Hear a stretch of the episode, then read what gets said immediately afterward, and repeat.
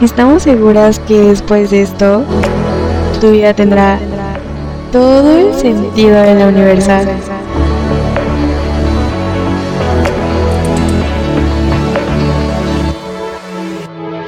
Buenos días, tardes, noches ya, ¿cómo están? Espero que súper, súper bien. Estamos de vuelta, chicos, estamos de vuelta.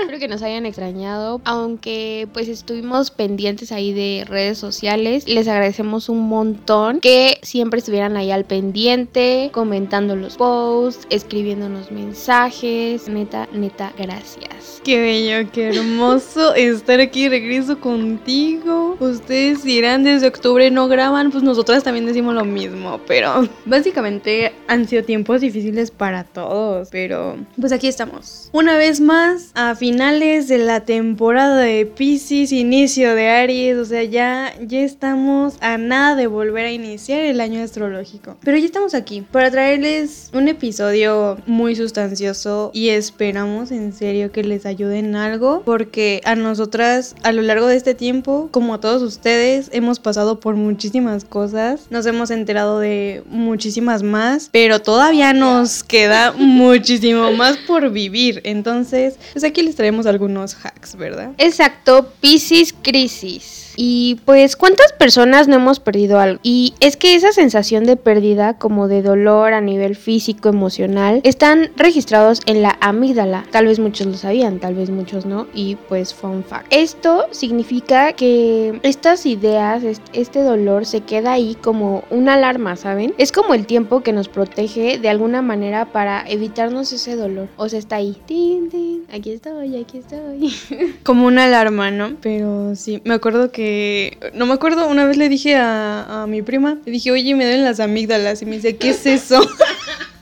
O sea, no, o sea, no nos referimos a esa amígdala como tal. O sea, es, como dice Fan, pues es esa alarma que está intermitente en nosotros. Y sabemos que esa pregunta que hizo Fan de cuántas personas no hemos perdido algo, o sea, no es simple, no es simple esa respuesta, ni siquiera a cómo se supera una pérdida, porque depende muchísimo de cada quien y cómo estamos interpretando y viviendo esa situación. O sea, literal, depende cada contexto de nosotros. Y pues es que en el episodio de hoy les vamos a dar información y tips para que encuentren esa luz, esa paz interior y esto les ayude a crear un plan de acción sano, porque tenemos que estar atentos, o sea, el día de hoy estamos, el día de mañana no, no sabemos lo que puede pasar. En verdad, disfruten cada día, cada segundo de su vida. Hay momentos malos, momentos buenos, pero de los malos aprendan y pues siempre hay que estar preparados. Eso sí, siempre, siempre hay que estar preparados. Como dicen, persona precavida vale por dos y entonces aquí vale por un millón. Primero, para empezar, les vamos a hacer una pregunta. Queremos que traten de recordar una situación que haya sido muy dolorosa o una situación de pérdida. Seguramente no van a tardar mucho en que ustedes recuerden una situación dolorosa o de pérdida. Ahora, busquen en su memoria un recuerdo que los haya hecho sentir bien. No feliz, porque la felicidad es efímera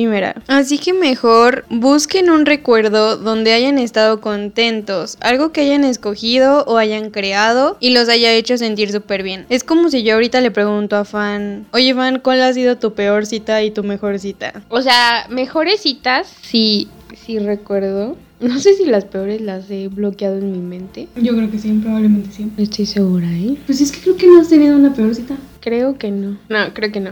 Creo. O sea, nunca un momento incómodo, güey, en alguna cita. Así que digas, ay, no, mejor ni hubiera venido. Mm, no. O alguna que digas, como esta, quiero 10 citas más. Ay, sí, yo creo que de esas sí he tenido muchas. Pero me acuerdo mucho de una en donde estaba saliendo con, con mi actual novio. De hecho, fue la primera cita.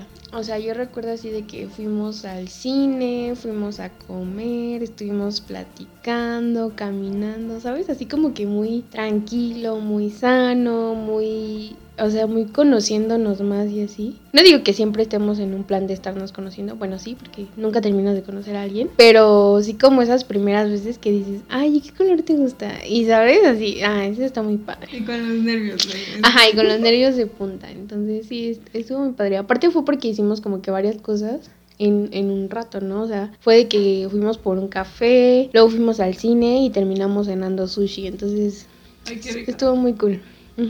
Voy a tratar de recordar si tuve alguna peor cita, pero creo que no. Bueno, tienes todo el episodio para acordarte de una mala cita, pero también es válido porque hay personas que tienen puras mejores citas y tal vez las malas o las bloquean como tú o de plano no han tenido. Y está bien, pero se supondría que en una persona normal, común y corriente, se viene primero el recuerdo de la peor cita o la mejor cita dependiendo del contexto de su situación actual. Porque pasa lo siguiente, las experiencias cuando son malas a un nivel de dolor, no solo a nivel emocional, sino también a nivel físico, por ejemplo, de te quemaste la cara con el ferro del cabello, ¿no? Con la plancha, pues. Ese recuerdo doloroso se te queda en la amígdala y al quedarse ahí se queda como una alarma de que si te acercas el ferro o la plancha caliente a la cara te vas a quemar. Entonces, pues no lo vas a volver a hacer. Pero también hay personas que aman el dolor, entonces te esté recordando, te esté señalando esa alarma dentro de ti que no debes hacer eso y tú lo haces, pues creo que eso te va a funcionar lo que viene.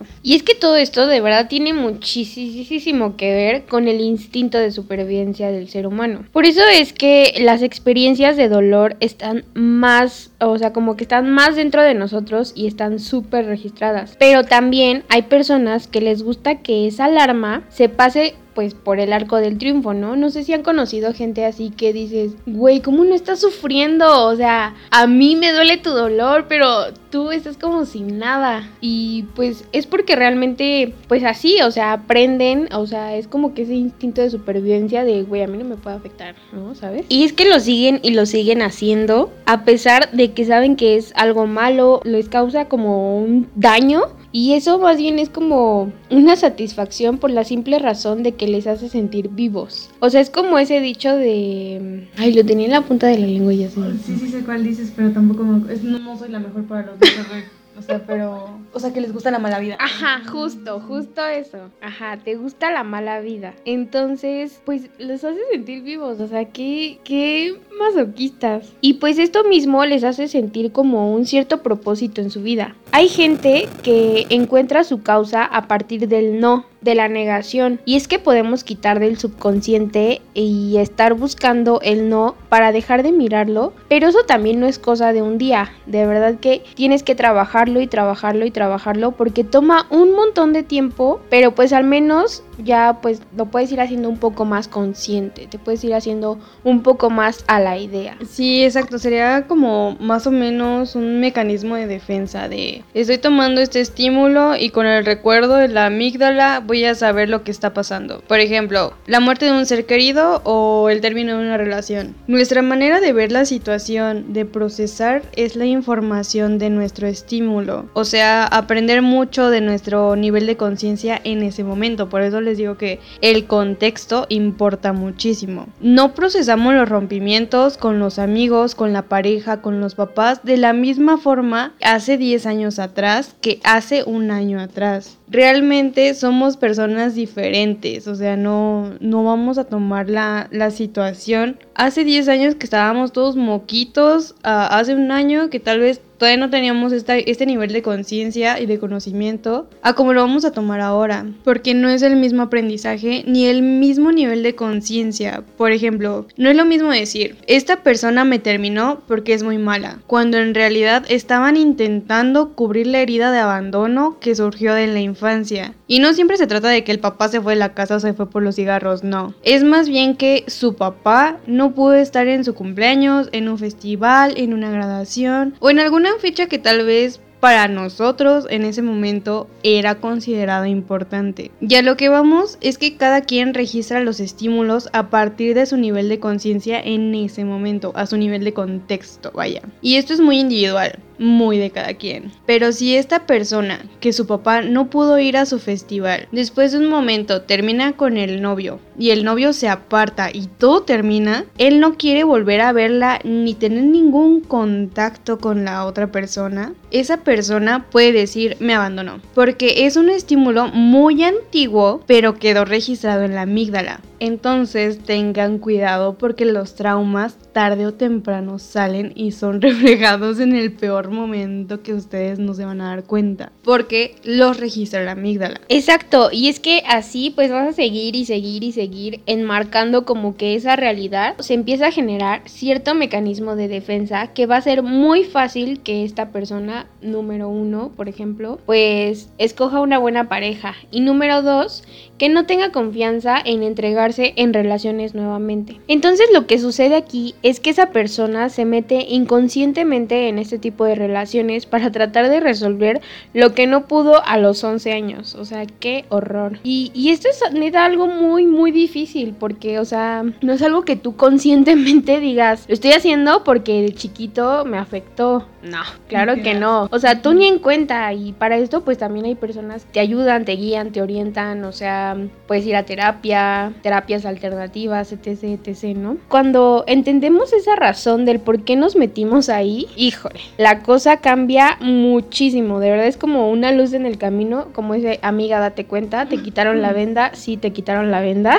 y como les decimos, no es algo de un día o de una semana, no, no, no. O sea, esto de verdad lleva muchísimo tiempo, muchísimo trabajo y es porque el inconsciente va creando mmm, ciertas ramas que se van uniendo con otro mecanismo de defensa y así otros varios patrones. Pero por un lado, si ustedes quieren y pueden empezar y si no quieren empezar, pues también tienen que saber que aquello que están tratando de salir y de lo que ya los tiene a lo mejor asfixiados, eso ya se está manifestando en su vida y de muchísimas maneras. O sea, no solamente puede ser esa relación tóxica, no. Tal vez ustedes también la están pasando mal con su familia, con sus amigos, dicen, ay, yo me siento súper apartada, este, no tengo amigos, etc, etc. O sea, todo es un reflejo. Sí, exacto. Creo que el episodio pasado estábamos hablando de que las vibras no mienten. Realmente, como dice Fan, o sea, las relaciones son un espejo. Entonces, todo lo que una persona tiene o no tiene en su vida es lo que va a dictar el inconsciente en el sentido que si tú te crees abundante o no te crees abundante, si crees que mereces amor, si crees que no mereces amor y todo ese tipo de cosas, uno no puede programar rápidamente el inconsciente con mantras, con afirmaciones, porque eso lo trabaja la mente consciente. Primero, se tiene que estar consciente que se quiere trabajar el inconsciente y estar dispuestos a salir de la zona de confort, pero a todo esto, ¿cuál es el costo de no trabajar lo que está por detrás? Exacto, y es que está bien cañón y esto que decías de que mm, de alguna manera tienes que desprogramarte, eso es súper cierto, eso es algo que yo he estado últimamente estudiando, llevándolo a cabo y así. Y de verdad que cuando tú te vas desprogramando, ves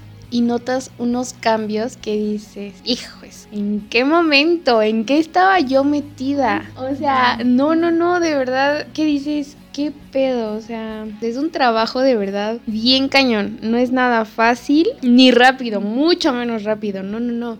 Porque en el momento en el que tú descodificas algo de tu ser, te das cuenta de que esa descodificación estaba tapando otra. Y que a lo mejor era peor, ¿no? O sea, nosotros desde ADN, básicamente, traemos como que ese, esas programaciones. Y cuando vamos creciendo, se nos van incrustando aún más programaciones. ¿A qué vamos con programaciones? O sea, por ejemplo, el hecho de tú creer que el rosa solo es para niñas y el azul es para niños, esa es una programación. Y tienes que romper con esa porque pues no es así, ¿no? Y tal vez hasta te sientas incómodo, ¿no? Y tú digas, güey, es que me gusta el azul, pero no lo puedo usar porque es de niño. O sea, no. Ahí necesitas desprogramar, quitar y hacerte consciente de ti, ¿no? Entonces está muy, muy cañón. Y es que hay muchísimas personas que gastan muchísimo en tapar como que todas esas heridas, todos esos dolores con viajes, comidas, ropa o por ejemplo tapan las emociones con alcohol, que es algo como que se da mucho, lo más común, alguna adicción, compras compulsivas. Y no importa de verdad cuánta resistencia pongas o cuánto trates de tapar todo eso, siempre vas a salir igual, quieras o no, en cualquier momento. Y de verdad que eso termina saliéndote muy costoso. Aparte de que pues disminuye el nivel mmm, de vulnerabilidad, por así decirlo, incluso tu nivel de creatividad. Y pues todo esto depende de mucho, mucho de cuánto pues tú te permites sentir, ¿no? Y pues realmente no, no está padre como que tapar todos esos dolores con cosas materiales o algo que no te aporte a ti, ¿no? Como persona. O sea, ¿por qué no mejor lo decimos, ay, pues lo voy a tapar, pero lo voy a tapar meditando, buscando algo que me haga bien a mí, ¿no? O sea, siempre nos vamos por los excesos, por todo aquello, ajá, material o malo. O sea, no, no, no. Sí, yo también creo que sí es muy importante trabajar todo, o sea, a nivel interno, a nivel externo, porque al final de cuentas, como dice Fan, o sea, nos desprogramamos de algo, pero nos damos cuenta que traemos las ramas ya bien abiertas y por donde estamos empezando realmente no es ni el inicio, ¿eh? O sea, es como un 3% del 100% que tienes que volver a descubrirte todo de tu nueva realidad y no es fácil, pero una vez que lo estás haciendo y estás en el proceso, sí es doloroso, pero al final te das cuenta que te está ayudando muchísimo, porque gracias a eso ya no eres para nada la misma persona que eras hace 10 años con la venda en los ojos, o hace un año que creías que las cosas eran de una forma y ahora te estás dando cuenta que ya son de otra. Entonces, pues sí, realmente hay muchas personas que son muy materialistas, que tienen que el viaje a Dubai, güey, que que, se van a Europa, que ya se compraron un coche, que ya se compraron, ajá, y, y eres feliz, güey. O sea, si eso te da la felicidad a ti y tú dices que sí, está bien. Cada quien. Pero te que no. sí, no, o sea, ni siquiera está cubriendo la parte de felicidad por sí mismo, o sea, es más bien para que los demás noten que esa persona no trae ninguna herida, o sea, está tapando lo que está sintiendo. Pero claro, inconscientemente nunca se va a dar cuenta de que es así hasta que esas personas no lo trabajen a detalle y con las personas correctas, claro. A mi cabeza vinieron muchos influencers, güey. que siento que están en esa situación. Güey, yo he visto, no, o sea, ahorita que estás hablando de eso, yo me he dado cuenta que todos los influencers están teniendo una caída a nivel mental muy cañona, güey. O sea, de que qué bueno que tú y yo no lo fuimos, güey. Tuvimos todo para hacerlo, pero preferimos la salud mental. pero bueno, ahora vamos con la rabia y el dolor que son estas emociones secundarias. Estas enmascaran nuestras emociones primarias y son los excelentes indicadores externos de que algo adentro está pasando. Cuando digo dolor, no me refiero a me duele el corazón, sino a la inflamación en el cuerpo, ya sea como una artritis o varias enfermedades crónicas, porque estas también tapan los dolores emocionales, como elegir malos alimentos, el valor propio, elegir malos hábitos, no dormir, no ponerse sanos límites entre otras, que tienen que ver con un mundo emocional desde la base hasta la causa. Los dolores, las ansiedades indican que algo adentro está pasando y debemos checarlo. Por eso, tanto la rabia como el dolor son un gran regalo. A veces decimos que el mejor regalo es poder ver lo que no podemos ver. No ignoren el dolor. Realmente no debe permanecer mucho tiempo sin atención o va a explotar en un cúmulo de deficiencias. Y si en serio ustedes dicen es que tengo depresión, o sea, súper válido, porque me ha pasado, nos ha pasado a todos en cualquier momento, pero no nos vamos a vivir con la depresión seis meses, o sea, si cada quien tiene sus tiempos, pero no, no, no lo dejen al aire, o sea, tienen que atenderse, o sea, si ya checaron que no está, está bien su vida, o sea, que hay algo mal en ustedes, que tal vez una tuerca está floja, no lo dejen sin atender, o sea, si les duele una muela, pues vayan con el dentista, si les duele el estómago, vayan con el doctor, o sea, no lo dejen pasar, no soporten los dolores, porque el cuerpo no está diseñado para soportar el dolor. Que lo aguanten es distinto, pero el cuerpo no fue diseñado para soportar dolores. Más bien para que sean atendidos porque eso nos indica que hay algo mal dentro de nosotros. Algo súper cierto que acabas de decir es que eso de los dolores, no sé si sabías que realmente todas las enfermedades no son porque sean una enfermedad realmente, sino que es porque estás teniendo un cúmulo de algo. Sentimientos, Ajá, sentimientos, emociones. Por ejemplo, mm, con mi terapeuta con la que voy, em, se supone que si tú sufres de diabetes es porque te has eh, reprimido, o sea, te has guardado muchas cosas que no quieres externar, ¿sabes? Como por miedo a, o sea, como cuando una mm, mujer está reprimida porque no le puede contestar a su esposo porque, ¿sabes? Como ese tipo de cosas. Entonces se supone que sí, varias enfermedades, o sea, vienen por, algo detrás, ¿no? O sea, no es porque sea como tal una enfermedad, sino que se genera por ese mm, cúmulo, como tú decías, de ya sea sentimientos o o sí como que reprime ciertas cosas. Entonces eso es súper cierto. Pero bueno, así como diríamos aquí en México, porque sé que nos escuchan de varios países, a lo que te truje chencha. Y, y eso quiere decir que ahora sí vamos a darles algunos tips que les van a ayudar para poder empezar a lidiar con este tener un mejor proceso de dolor o pérdida o el dolor a la pérdida. Y son ocho pasos los que les vamos a dar.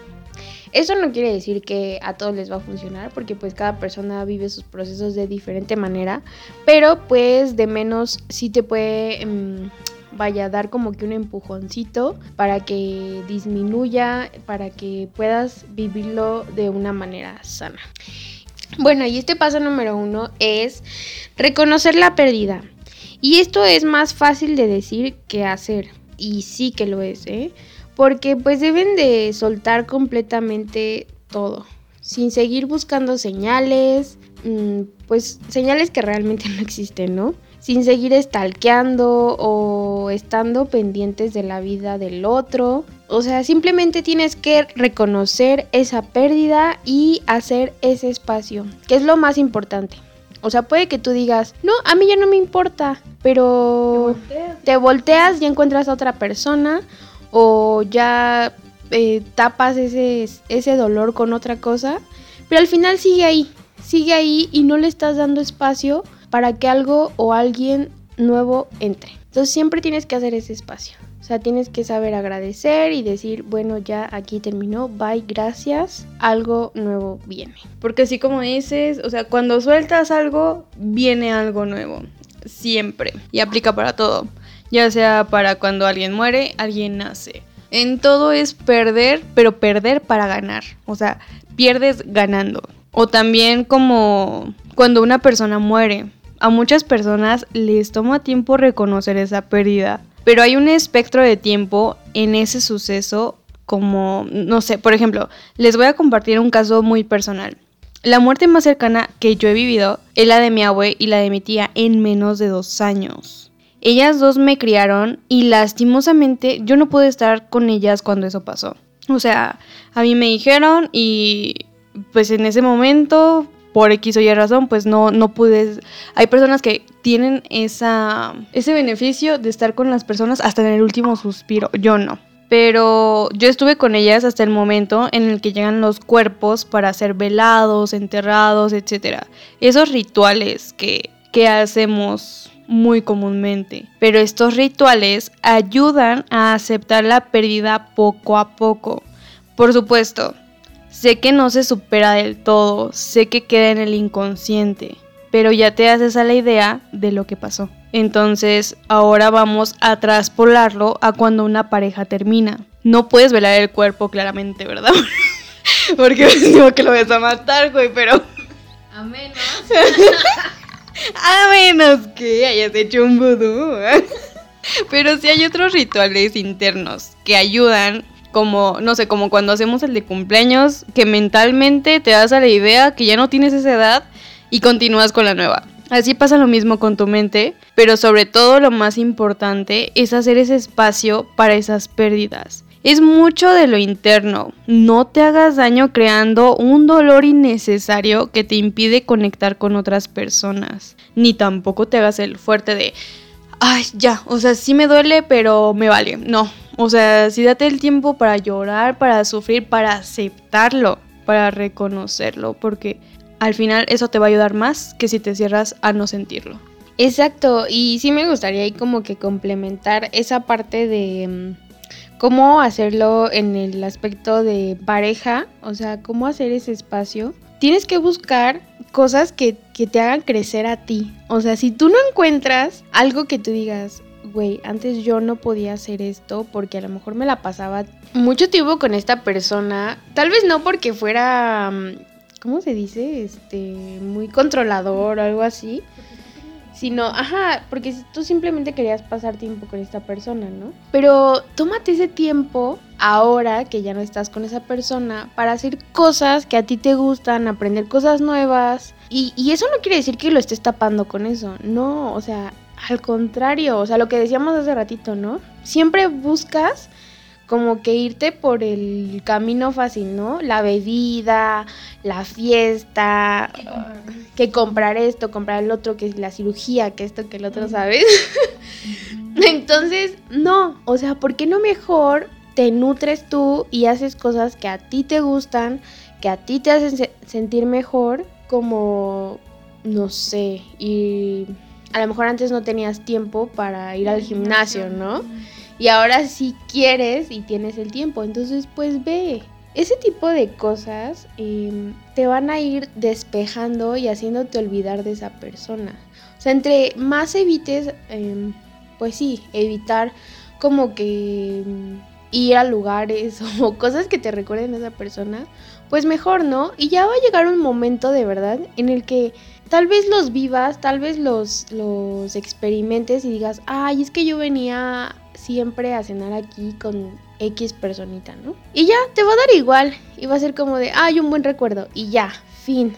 Pero ya no te va a doler, ya no vas a estar así de, ay, ni siquiera quiero pasar por ahí porque siento horrible y esto y el otro. O sea, nada. Así que ustedes mejor busquen cosas que les nutran. Y ahora sí, vamos al paso número 2. Y es que este paso es abrazar el sentimiento de pérdida. Y se suena decir, ¿qué? ¿Cómo? pues sí, tienen que llorar hasta que se acaben las lágrimas, así, tal cual. Y es que de alguna manera lo tienen que sacar, o sea, no lo pueden reprimir. Tiene que salir de, alguna, de algún lado.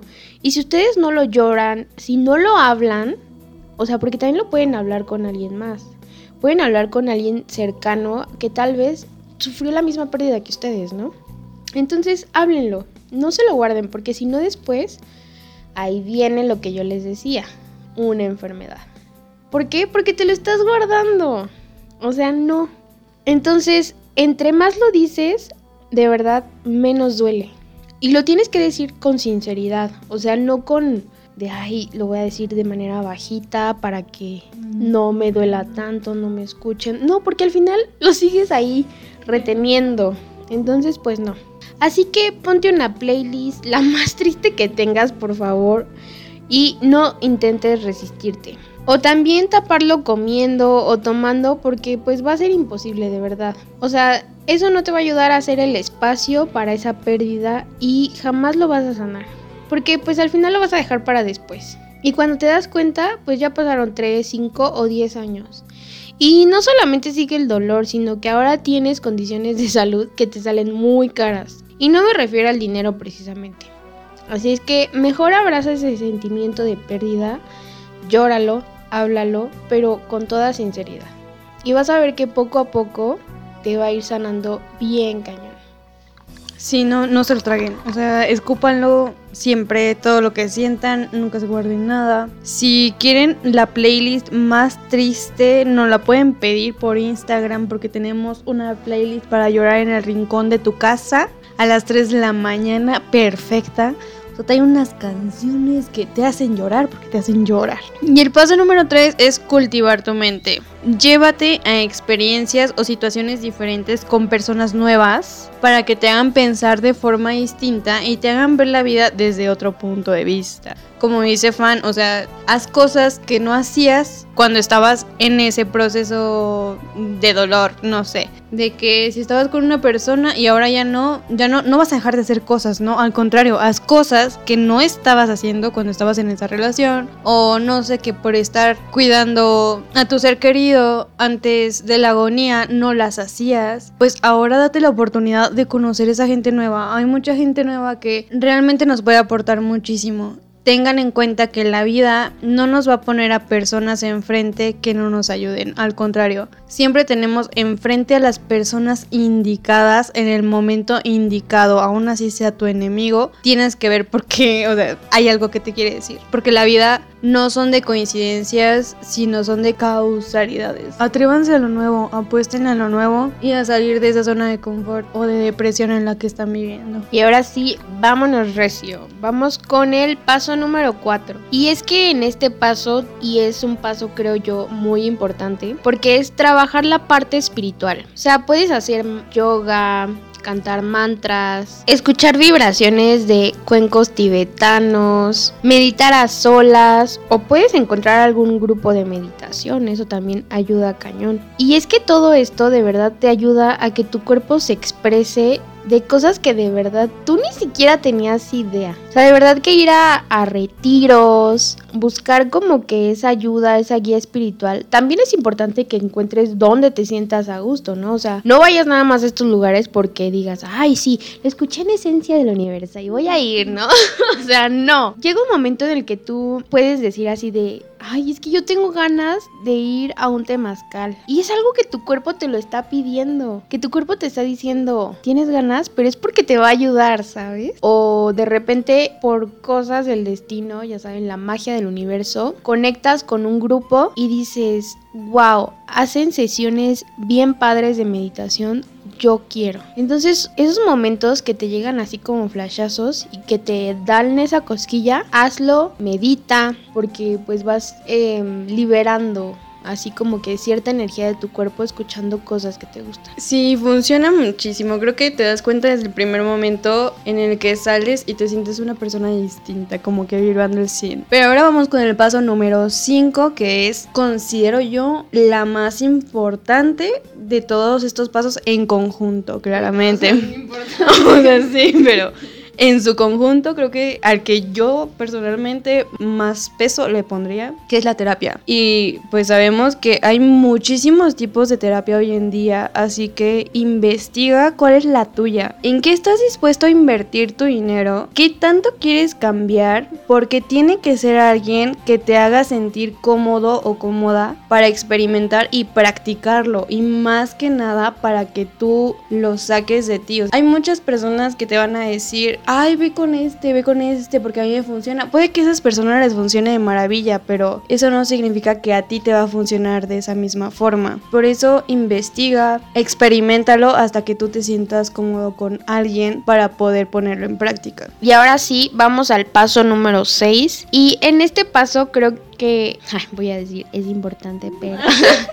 no, yo creo que este paso a lo que nos lleva, por así decirlo, es a ser constantes y a mantenernos. Y este paso es cuidar tus hábitos. Y es que tenemos que crear hábitos recreacionales para algo nuevo. Por ejemplo, estar en la naturaleza, en la playa, en el cine, ir a conciertos. Porque sí, muchas personas van a conciertos, yo no sé ustedes, pero a mí sí me pasa. Voy a festivales, voy entrando al festival y es como un renacer para mí, no sé. Coincido mucho con mi novio porque él también le pasa lo mismo. O sea, es como de, vamos a un concierto, vamos a un festival y es así como de, ¿qué? O sea, te reseteas bien cañón, ¿no? También algo que es súper importante y yo creo que es de las cosas principales en cuidar hábitos es el dormir bien, porque si no se desencadenan muchísimas cosas. Entonces cuida mucho tus hábitos para dormir y también haz ejercicio sin estrés. O sea, no estreses tu cuerpo más de lo necesario, de verdad. Así es que take care.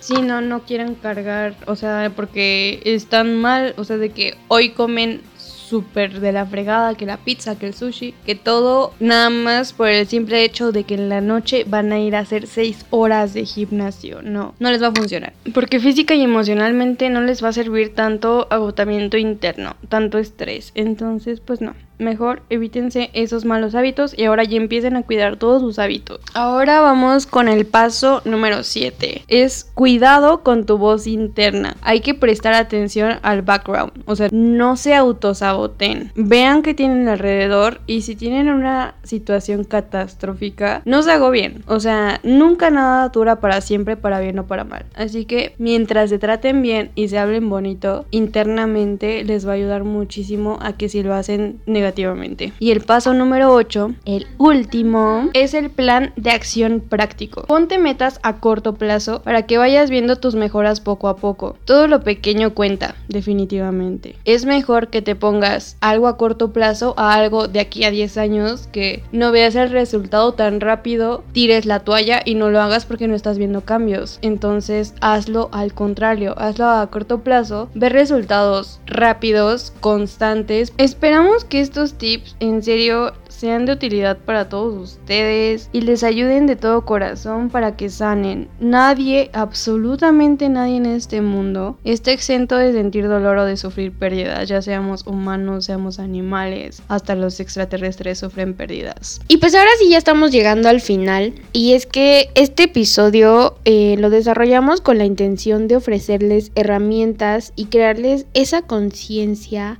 porque pues esto no tiene la intención de sus sustituir el trabajo de un especialista en salud mental, de algún terapeuta. O sea, de verdad, no olviden que podemos tener un pensamiento consciente a partir de nuestra inteligencia emocional. Entonces, estos solo son herramientas que les van a ayudar que a su propio terapeuta les va a facilitar, pues el proceso sea tal vez más rápido, que sea más ligero, que puedan detectar de manera rápida y puntual el problema, el origen. Entonces, esto les va a ayudar muchísimo. Y quiero recordarles que es súper importante, cierren ciclos, hagan espacios, porque si no, se van a seguir atorando y atorando. Aunque piensen que no es la misma piedra, sí lo es y van a seguir tropezando y tropezando con la misma piedra. Entonces, hagan espacio en su vida, en su ser, en su energía, para que vengan cosas nuevas y van a ver que son mucho mejores. Sí, tienes toda la razón, porque no, no es bueno. Y sí, o sea, son herramientas pues para que les hagamos el trabajo más fácil, no a los otros, sino a nosotros mismos. De poder cachar qué es lo que estamos sintiendo, porque nadie, nadie mejor que nosotros sabe lo que sufre, sabe lo que siente y sabe lo que es capaz de hacer. Entonces, no se guarden nada, vomiten todo lo que sienten, porque todos somos fuertes, pero también somos vulnerables. La fortaleza se evalúa en el nivel de conciencia que tenemos ahora. Como lo dijimos al inicio, Depende de cada uno de ustedes, pero por supuesto que podemos cerrar ciclos para abrirnos algo nuevo. También cuidemos a esas personas a las que vamos cuando no sabemos a dónde ir. No olviden dar, pero sobre todo darse mucho amor ustedes mismos siempre. Las personas lastimadas lastiman a otros. Así es el patrón del dolor. Pero rompan con ese ciclo. Enfrenten la ira con solidaridad, el desprecio con compasión, la crueldad con amabilidad, los malos gestos con una sonrisa Perdonen y olvídense de la venganza, por favor. A menos que en serio no haya otra forma de hacerlo, sí, sí tomen la venganza, pero mientras no. Porque acuérdense que todo se devuelve en cualquier momento. Solamente, por favor, creo que son tiempos difíciles y lo único que podemos dar y recibir es amor, porque el amor es el arma del futuro. En la esencia de la universal.